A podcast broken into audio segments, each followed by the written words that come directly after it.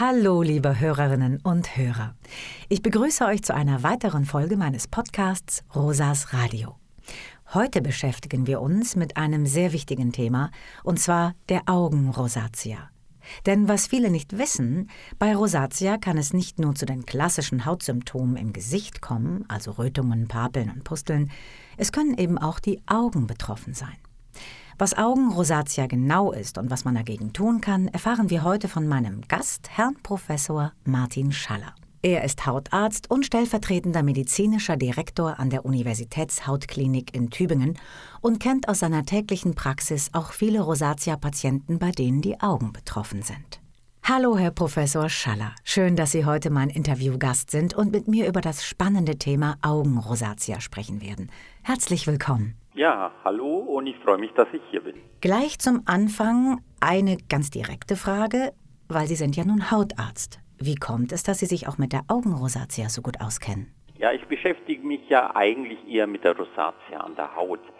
Aber es ist vielleicht noch nicht so gut bekannt, dass mindestens die Hälfte bis drei Viertel aller Patienten, die den Hautarzt wegen einer Rosatia aufsuchen, auch eine Rosatia am Auge haben. Und die allermeisten wissen gar nicht, dass die Beschwerden am Auge mit der Rosatia an der Haut zusammenhängen. Und es ist wichtig, die Patienten darauf aufmerksam zu machen und sie aktiv anzusprechen, ob sie Beschwerden haben, die äh, durch die Rosatia hervorgerufen werden.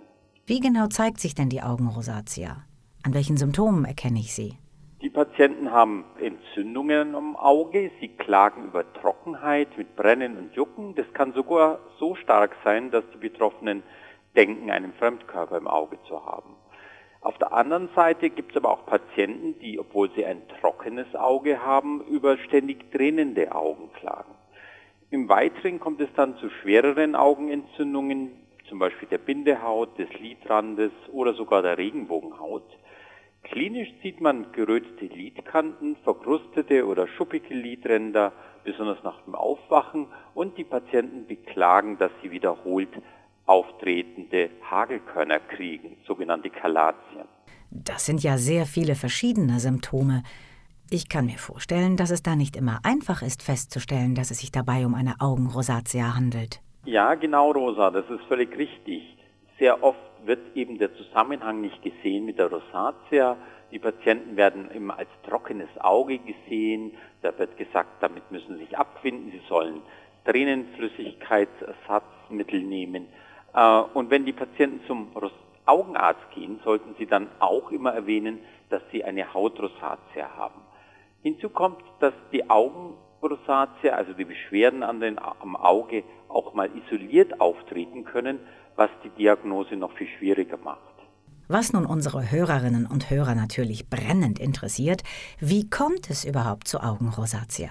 Können Sie uns die medizinischen Ursachen in einfachen Worten erklären? Also Rosatia ist eine Erkrankung der Talgdrüsen. Und Talgdrüsen gibt es ja nicht nur an der Haut, sondern auch an den Augenlidern.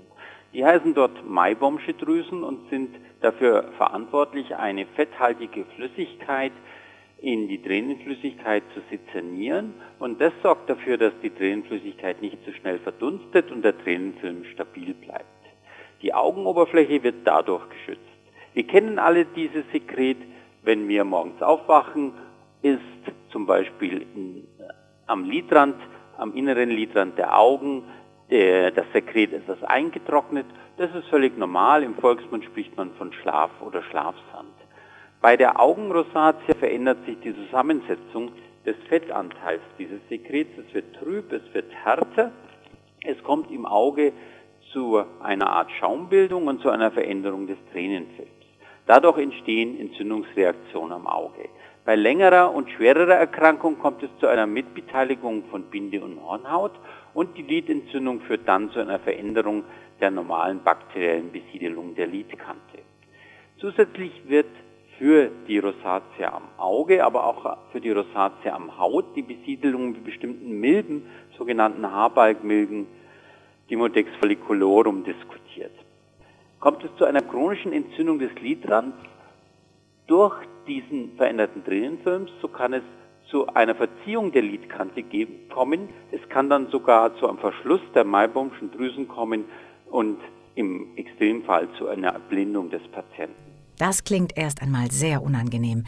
Wenn ich als Patient nun weiß, dass ich Augenrosatia habe, was kann ich dagegen tun, beziehungsweise wie sieht die Behandlung aus? Also die Behandlung beruht auf mehreren Säulen. An erster Stelle und für alle Patienten wichtig, obwohl es zeitintensiv ist, obwohl man wirklich dranbleiben muss, ist die Basistherapie. Das heißt, eine konsequente Reinigung der Augen, eine Augenhygiene und die Behandlung der übermäßigen Trockenheit mit künstlichen Tränen. Diese künstlichen Tränen sollten nicht auf wässriger Basis sein, sondern auf lipidhaltiger Basis. Die Augen sollten immer sauber gehalten werden und wichtig ist es, wenn die Augen brennen oder jucken, sollten die Patienten nach Möglichkeit natürlich nicht reiben und kratzen. Standardmäßig empfiehlt man den Patienten, die Lider zu erwärmen. Das macht man mit so Pads, die äh, auch erwärmt werden können und dann über mehrere Minuten aufs Auge aufgelegt werden. Und was unsere Augenärzte immer empfehlen, ist die Lidrandhygiene mit einem Wattestäbchen, um das verhärtete Drüsensekret zu entfernen. Wenn diese Basistherapie nicht zum Erfolg führt, dann setzen wir entzündungshemmende Medikamente ein, sowohl als Augentropfen oder Cremes, aber auch mal systemisch als Tabletten. Und da kommen spezielle Antibiotika in Frage, die mindestens über drei bis sechs Monate genommen werden sollen. Und Antibiotika nicht deshalb, da wir hier irgendwelche Bakterien bekämpfen wollen, sondern weil einige der Antibiotika gut gegen Entzündung helfen. Aber das wird der Arzt immer individuell mit dem Patienten besprechen. Die Liderwärmung und Reinigung ist also ganz wichtig für die Behandlung der Augenrosatia. Wie funktioniert das denn genau? Also wichtig ist, dass der Augenarzt das dem Patienten genau zeigt und dass der Patient das in Anwesenheit des Augenarztes mal selber durchführt. Weil das ist das größte Problem. Die, das ist etwas zeitintensiv. Sie brauchen sicher zehn Minuten pro Tag, um das durchzuführen. Man muss erstmal über fünf Minuten die Lider erwärmen, damit sich das Fettsekret verflüssigt und aus den Lidern massiert werden kann. Und die Massage erfolgt dann vom Oberlid von oben nach unten, am Unterlid von unten nach oben. Klingt alles kompliziert. Deshalb ist es am wichtigsten, dass der Augenarzt es zeigt und dass der Patient es zeigt, dass er es kann. Die krustigen Belege sollten von den Lidkanten mit Hilfe von Babyshampoo oder Wasser mit einem Wasserstäbchen entfernt werden und der Ablauf sollte mindestens zweimal täglich oder mindestens drei Monate durchgeführt werden. Und wie genau werden die Lieder erwärmt? Das äh, sind so Pads, die man benutzt und die man äh, erwärmen kann äh, auf der Heizung und die dann sozusagen über längere Zeit, mehrere Minuten auf dieses Lied aufgelegt werden. Vielen Dank für diesen wertvollen Tipp. Zum Abschluss nun aber noch eine Frage für unsere medizinisch besonders interessierten Hörer. Wie ist der Fachbegriff der Augenrosatia? Also der Fachbegriff ist okuläre oder Ophthalmorosatia. Ähm, das äh, beschreibt gut einfach, dass die Rosatia nicht nur an der Haut, sondern auch am Auge stattfindet. Vielen Dank, Herr Professor Schaller, für die vielen Informationen zur Augenrosatia und die wertvollen Tipps zur Behandlung. Augenrosatia ist verbreiteter, als ich das persönlich gedacht habe. Gerade für Patienten, die schon eine diagnostizierte Rosatia haben, ist es gut, einige grundlegende Dinge über die Augen bzw. okuläre Rosatia zu wissen. Unsere Hörerinnen und Hörer können so gezielt bei ihrem Augenarztbesuch auch auf die Möglichkeit der Rosatia aufmerksam machen. Das Wichtigste ist auch hier wieder, vertraut euch euren Ärzten an und berichtet ihnen von euren Symptomen und von schon diagnostizierten Krankheiten. Ja, ich denke, dass viele Patienten eben nicht wissen, dass sie das haben und deshalb die Aufklärung so wichtig ist.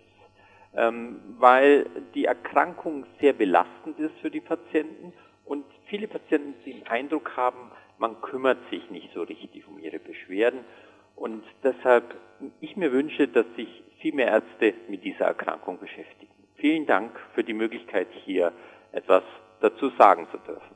Also das kann ich nur noch einmal aus eigener Erfahrung bekräftigen. Gerade bei komplexeren Krankheiten wie der Rosatia oder solchen, die sich auf verschiedene Bereiche des Körpers auswirken, ist das besonders wichtig. Wenn ihr weitere Informationen zur Rosatia oder speziell zur Augenrosatia sucht, dann geht auch mal auf unsere Website von Aktiv gegen Rosatia unter www.rosatia-info.de. Viele Grüße von eurer Rosa.